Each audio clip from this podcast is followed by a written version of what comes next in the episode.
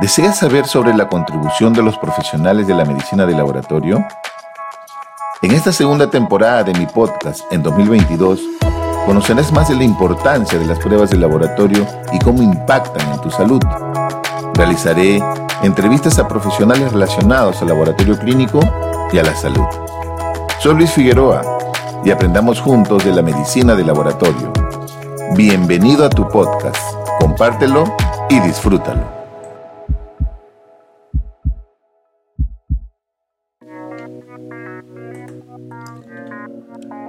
Liderazgo humilde, un llamado a la humildad.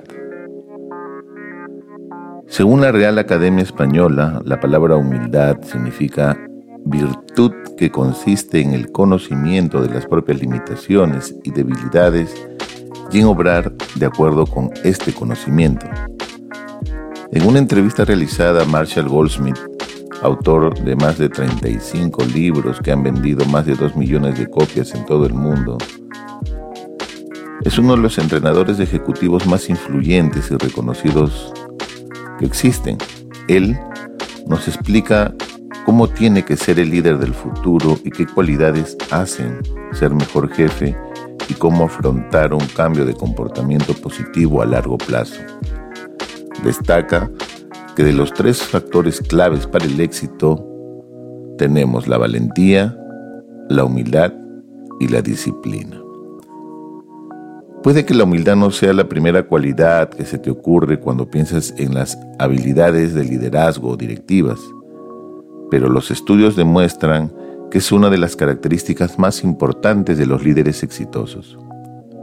Los líderes que practican la humildad generan confianza, empoderan a sus subordinados, ven los fracasos como desafíos y desarrollan un espíritu de equipo, lo que conduce a empleados más felices y genera valor agregado a la organización.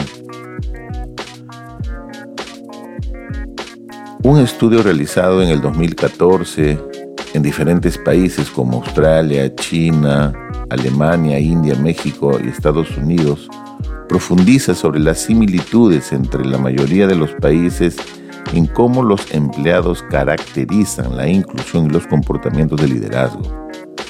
En este estudio se realizaron la siguiente pregunta.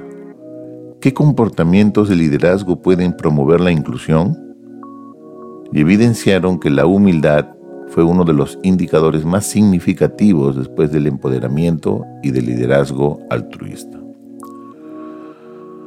Ángela Sebali, autora del libro El líder valiente, escrito en el 2017, agrega que los líderes humildes se enfocan en el panorama general de la misión y el equipo en lugar de ellos mismos. Susan Bates, fundadora de la Organización de Desarrollo de Liderazgo Bates, menciona que un líder debe lograr un equipo entre la confianza y la humildad, un equilibrio entre la confianza y la humildad. La confianza no se trata de arrogancia, sino de la capacidad de proyectar presencia en la sala, coordinar las acciones de otras personas y ayudar a tomar otras acciones. Bates realizó un estudio de cuatro años de los principales ejecutivos de todo el mundo para encontrar las 15 cualidades de liderazgo más importantes que incluían la humildad y la confianza. Susan Bates menciona que para desarrollar tu sentido de humildad debes conocer tus fortalezas y debilidades. Debes solicitar comentarios honestos de los empleados y compañeros, en especial sobre qué tan bien escuchan las ideas. También sugiere que al dirigir una reunión debes esperar que todos participen antes de ofrecer respuestas, saber escuchar. Este dejarse ir puede ser difícil, en especial en aquellos líderes experimentados que pueden haber abordado problemas similares antes en sus carreras. Sin embargo, capacitar a los miembros del equipo para manejar el problema no solo les da la oportunidad de crecer, sino que también lo lidera lo libera para manejar problemas de mayor nivel. Comprendiendo todos estos conceptos y aterrizándolos ya en base a mi experiencia en gestión como responsable de equipos de trabajo en organizaciones públicas y privadas, generar confianza y tener un sentido de humildad es un desafío que debe de tomarse. Considero que un liderazgo autoritario no conversa, por ejemplo, con mis acciones y no recomendaría este tipo de intervención cuando se inicia un trabajo con equipos nuevos.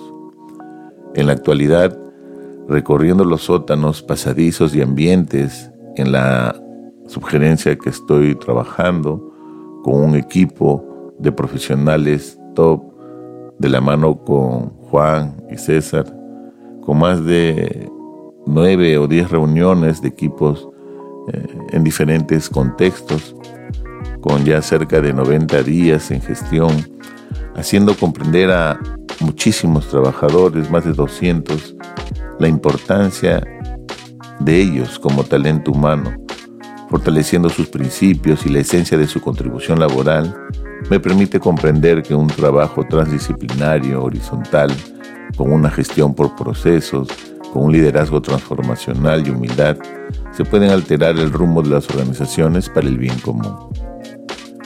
Ya en mi caso, llevando salud y vida a diferentes lugares del país a través de un Hospital Perú en una nueva versión 2.0 en la seguridad social.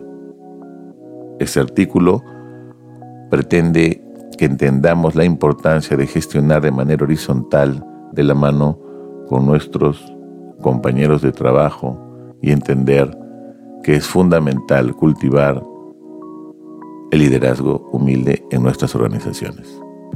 Muchas gracias. Muchas gracias por escuchar este nuevo episodio. Deseo que esta información sume a tu conocimiento en beneficio de tu salud y de tu desarrollo personal. Que tengas una excelente semana y recuerda que no importa lo lento que avances, siempre y cuando no te detengas.